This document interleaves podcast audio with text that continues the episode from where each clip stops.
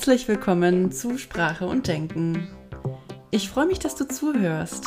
Mein Name ist Sina und meine Mission ist es, Sprichwörtern und Redewendungen auf den Grund zu gehen.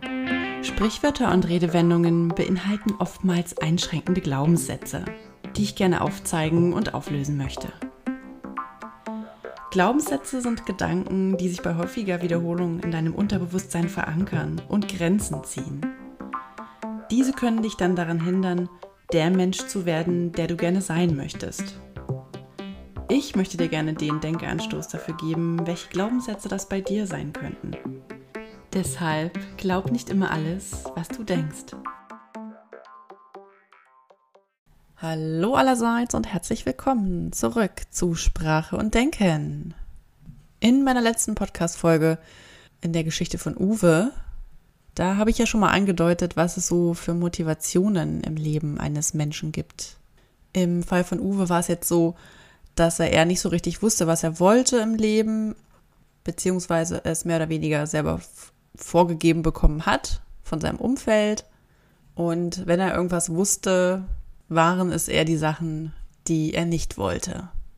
Und was soll ich sagen? Es geht sehr, sehr vielen Menschen so, wenn nicht sogar den meisten Menschen auf unserem wunderschönen Planeten Erde, dass die eher wissen, was sie nicht wollen, anstatt dass sie wissen, was sie wollen. Und woher kommt das jetzt eigentlich? Das möchte ich heute mal mir mit euch zusammen angucken. Veränderung bzw. Motivation zur Veränderung kommt bei uns Menschen aufgrund von zwei Dingen entweder aufgrund eines großen Schmerzes oder aufgrund einer großen Vision.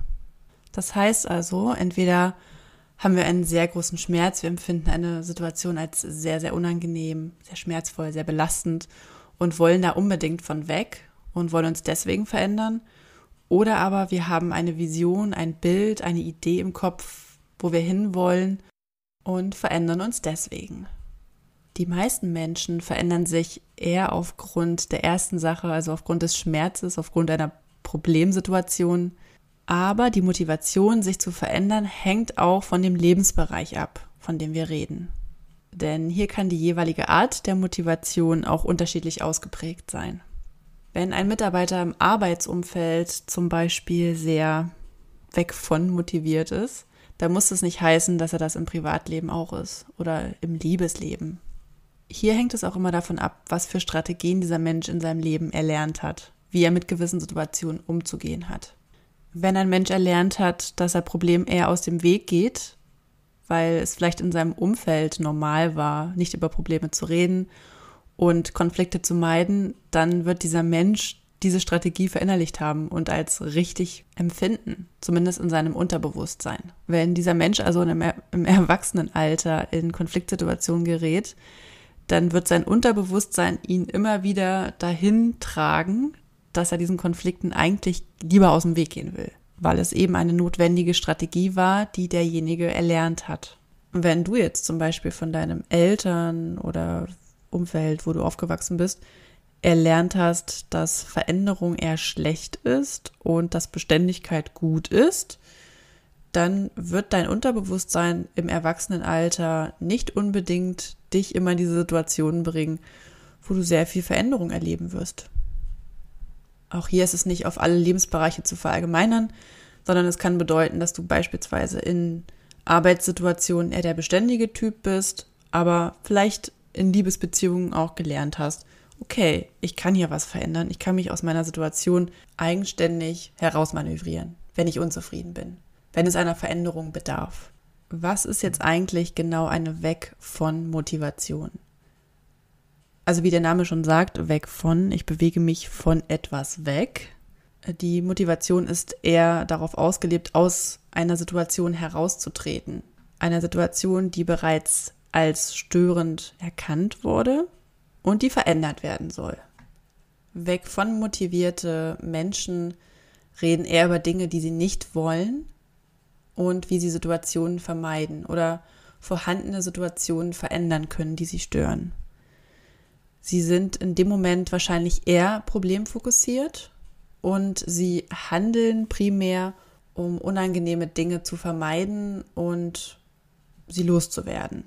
Sie haben es wahrscheinlich auch schwieriger, sich auf ein Ziel zu fokussieren und die Prioritäten angemessen umzusetzen. Weg von motivierte Menschen sind leichter von negativen Situationen aus der Fassung zu bringen und es fällt ihnen schwerer, daraus ein, eine positive, ein positives Ziel zu formulieren.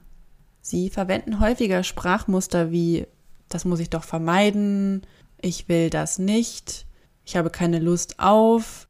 Also in der Sprache wird genau das in den Mittelpunkt gestellt, was vermieden werden soll.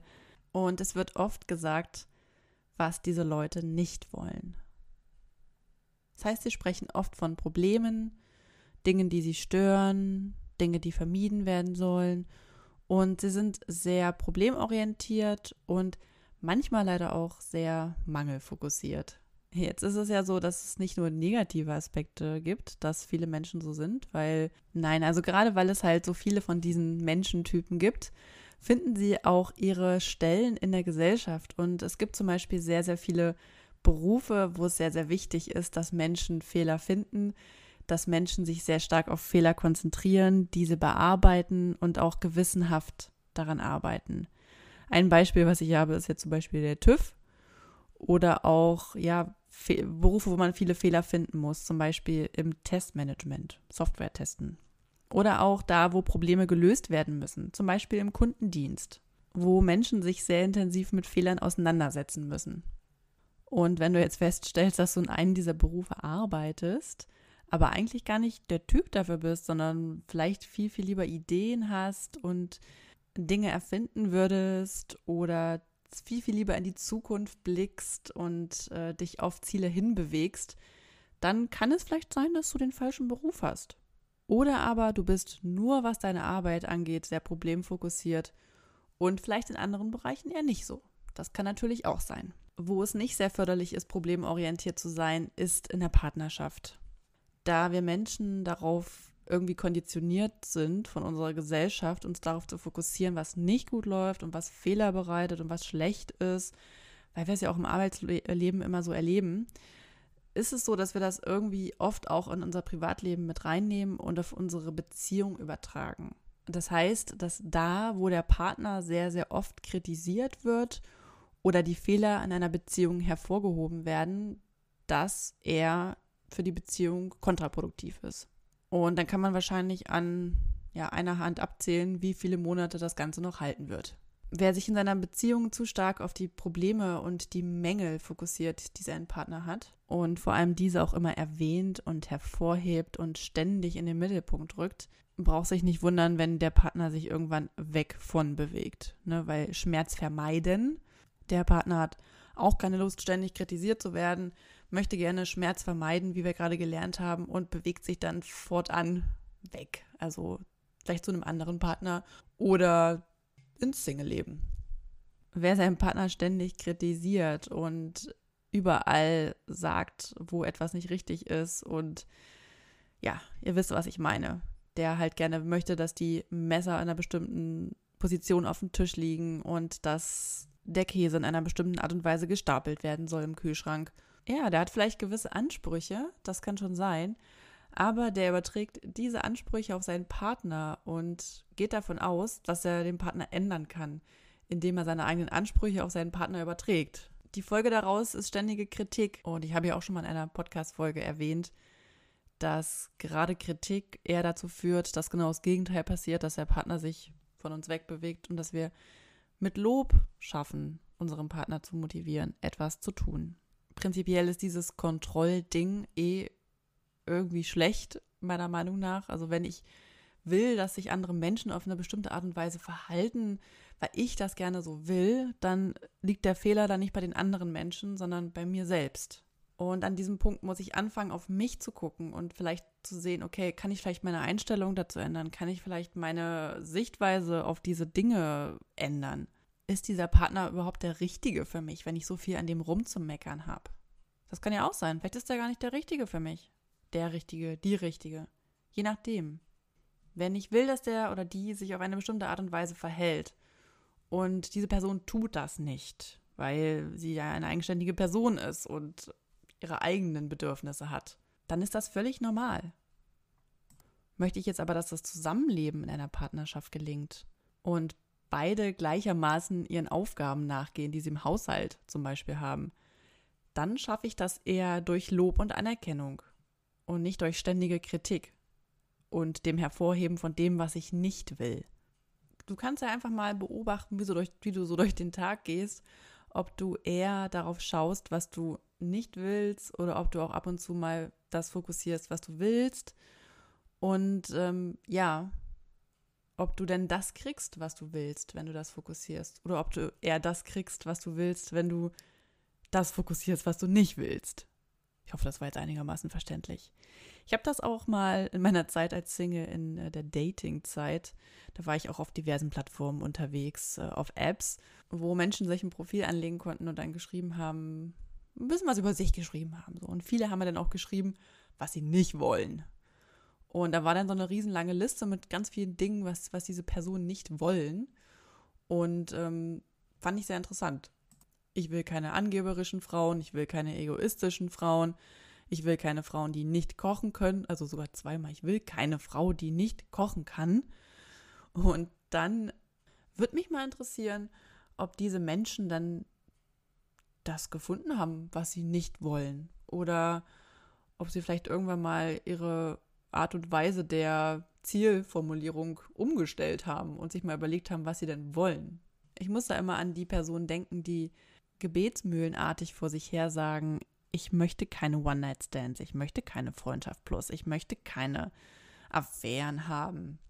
Und sich dann wundern, warum sie immer wieder an solche Menschen geraten, die nur unverbindlich mit ihnen umgehen. One-Night-Stands, Freundschaft plus, Affären. Die kriegen genau das, was sie eigentlich nicht wollen, weil sie sich die ganze Zeit immer nur das sagen, was sie nicht wollen. Weil das Gehirn sich genau darauf fokussiert. Und das ist das Gemeine an der ganzen Geschichte. Wir haben Angst vor etwas und nur weil wir nicht wissen, wie wir es formulieren sollen, kriegen wir immer genau das vor die Füße geworfen, wovor wir Angst haben was wir eigentlich gar nicht wollen. Nur weil wir uns halt immer wieder darauf fokussieren, was wir nicht wollen, anstatt das zu fokussieren, was wir wollen. Ich will nicht ausgenutzt werden. Ja Mensch, dann formulier's doch einfach mal um. Ich möchte eine liebevolle Beziehung auf Augenhöhe. Ich möchte keine One-Night-Stands. Ja, wie wär's denn mit, ich möchte gerne eine verbindliche Beziehung mit einer Person, der ich vertrauen kann. Wie wär's denn mal damit?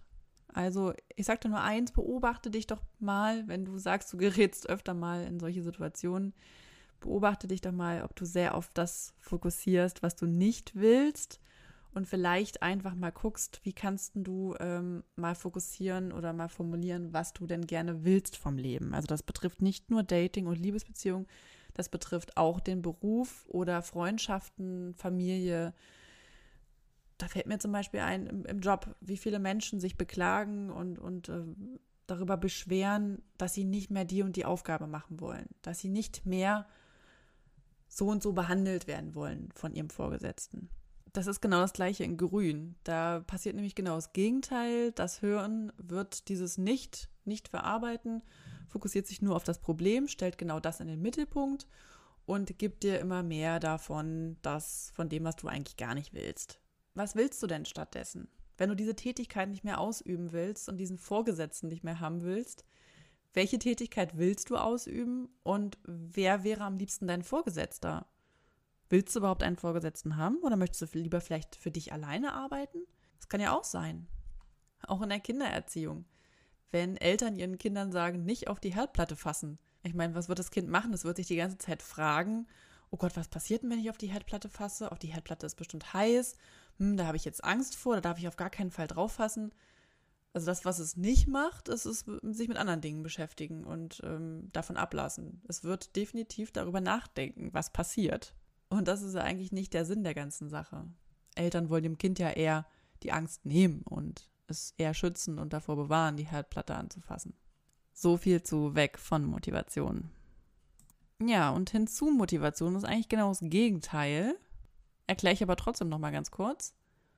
Das sind Menschen, die oft erzählen, was sie geplant haben, was sie erreichen wollen, Sie sind meistens lösungs- und nicht problemorientiert. Es sind oft Visionäre, Firmengründer, Selbstständige oder ja, also Menschen, die auf sich auf etwas zubewegen, die ein Ziel haben, die auf ihr Ziel fokussiert bleiben und konzentriert bleiben.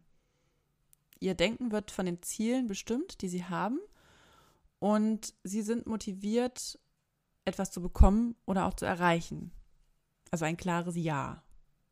Sie können in der Regel gut mit Prioritäten umgehen und schöpfen ihre Energie aus der Begeisterung und aus ihren Zielen.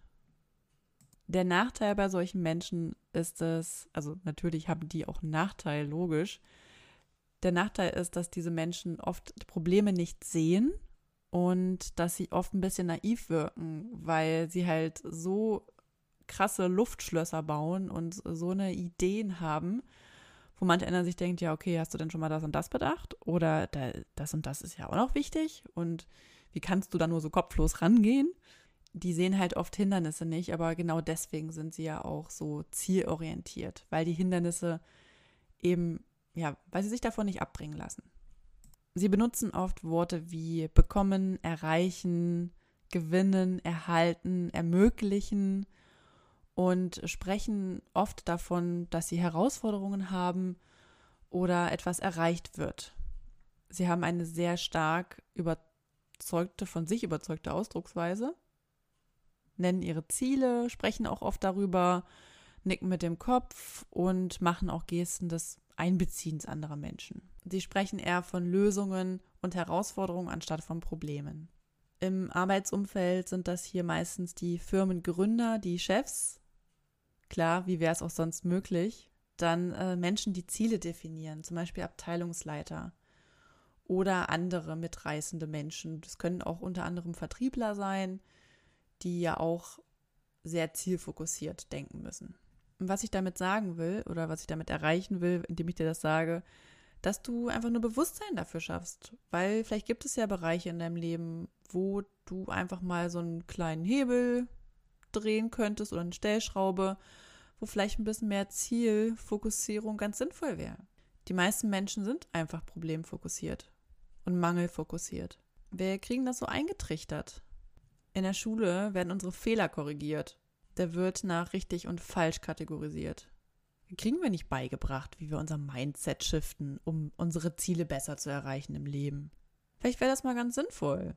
Ja, dann kommt dieser problemfokussierte Mensch aus der Schule raus und soll dann plötzlich groß denken und irgendwelche Dinge erreichen und irgendwelche Ziele sich setzen und äh, weiß auch gar nicht, wie das geht, weil er immer nur gelernt hat, Fehler zu vermeiden. Ich glaube, es ist klar geworden, was ich euch sagen möchte. Beobachte dich einfach mal. Bist du sehr problemfokussiert? Bist du sehr lösungsorientiert? Bewegst du dich immer eher so um Probleme drumherum? Hast du überhaupt Ziele? Hast du irgendwelche Ziele im Leben? Gibt es irgendwelche Dinge, die du immer schon mal machen wolltest? Weißt du denn eigentlich, wie dein Traumpartner sein soll, wenn du Single bist beispielsweise und auf Dating-Plattformen einer von diesen Menschen bist, der darauf schreibt, no One-Night-Stands und no F+. Weißt du denn, was du willst? Und weißt du denn, was du nicht willst? Also ich meine, gut, wenn du weißt, was du nicht willst, ist es ja schon mal ganz okay, denn das ist ja immer schon besser als nichts.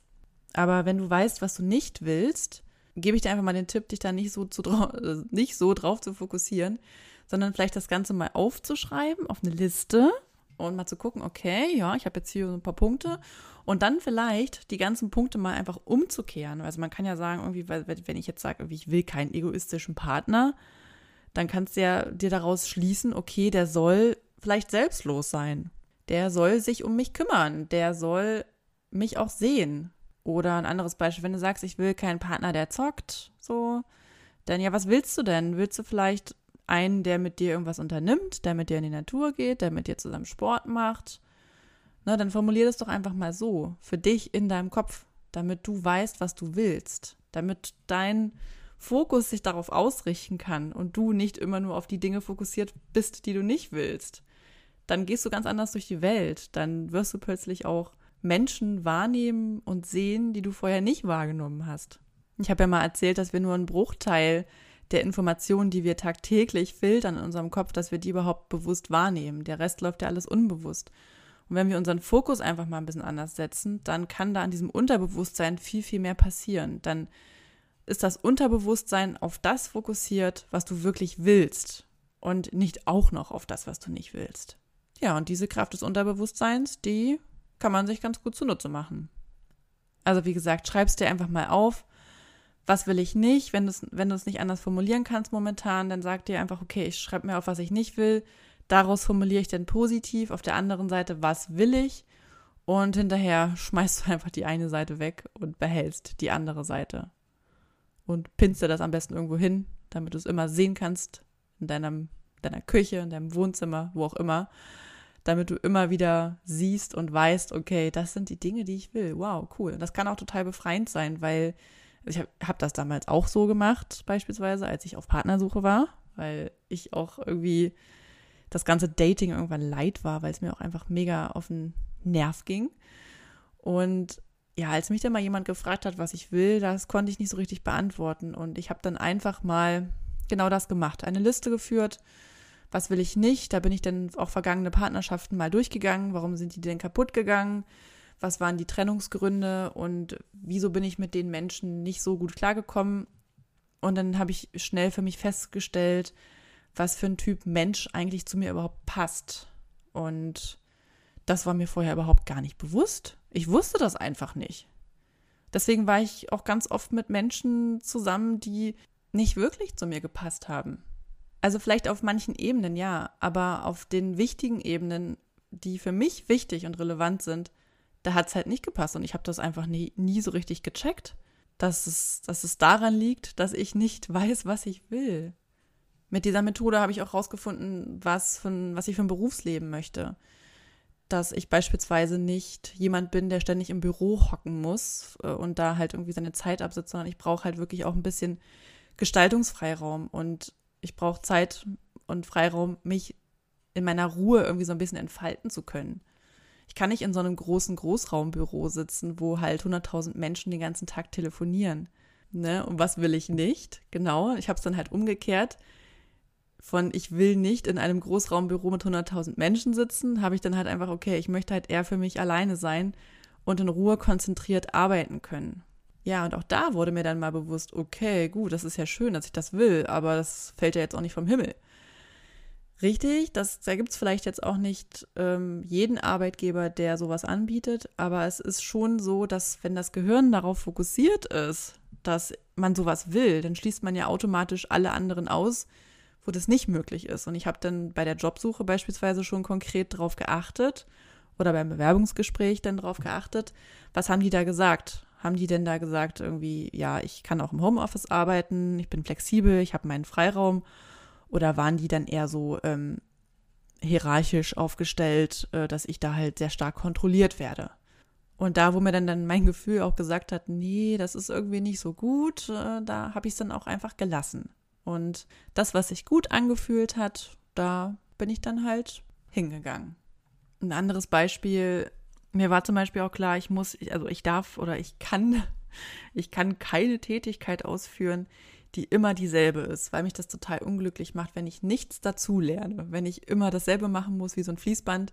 Also manchen Menschen gibt es ja Sicherheit, dass sie dann halt einen Prozess einmal verinnerlicht haben und dann immer und immer wieder denselben Prozess abrufen können und das ja, ist natürlich auch irgendwie schön, wenn man da nicht so viele Fehler macht. Aber ich habe für mich persönlich festgestellt, ich möchte sehr viel neue Dinge lernen. Ich brauche eine anspruchsvolle Tätigkeit, wo ich mein Gehirn anstrengen muss, wo ich immer wieder was Neues lerne, wo ich gegebenenfalls auch Menschen Dinge erklären muss und am besten dennoch so komplexe Sachverhalte, wo ich mich neu reinarbeiten muss und wo ich am besten auch so ein bisschen allein mein, mich alleine reinarbeiten kann. Also natürlich auch Menschen fragen kann, aber wo ich auch den größten Zeit mich da alleine reinarbeiten soll. Und da wurde halt von, ich kann nicht oder ich will nicht immer dasselbe machen, wurde dann plötzlich ja so, ich bin eigentlich eher ein Mensch, der braucht Abwechslung bei der Arbeit und der braucht halt eine anspruchsvolle Tätigkeit.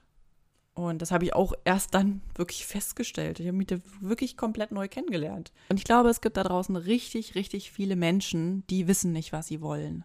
Die machen irgendeinen Job weil irgendjemand mal zu ihnen gesagt hat, hey, damit kannst du viel Geld verdienen, werd Arzt.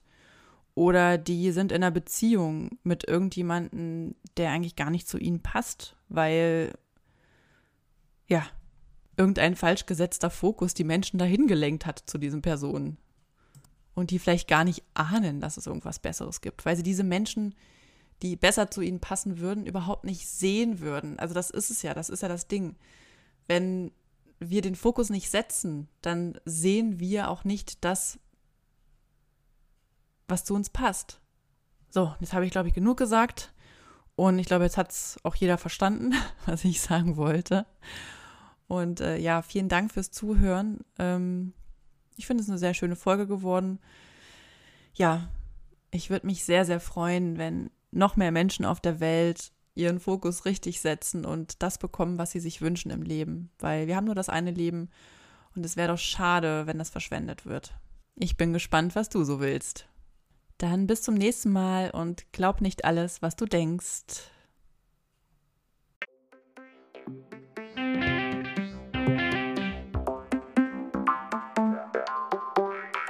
Vielen Dank, dass du eingeschaltet hast. Wenn du auch noch Ideen für Sprichwörter oder Redewendungen hast, denen ich mal auf den Grund gehen soll, dann schreib mir gerne eine E-Mail an sprache und denken at gmail.com. Sprache und Denken zusammengeschrieben. Oder schreib mir einfach an meinen Pseudonym bei Instagram, Sinai Halbinsel. Ansonsten hören wir uns bei der nächsten Folge. Und bis dahin denk immer daran, glaub nicht alles, was du denkst.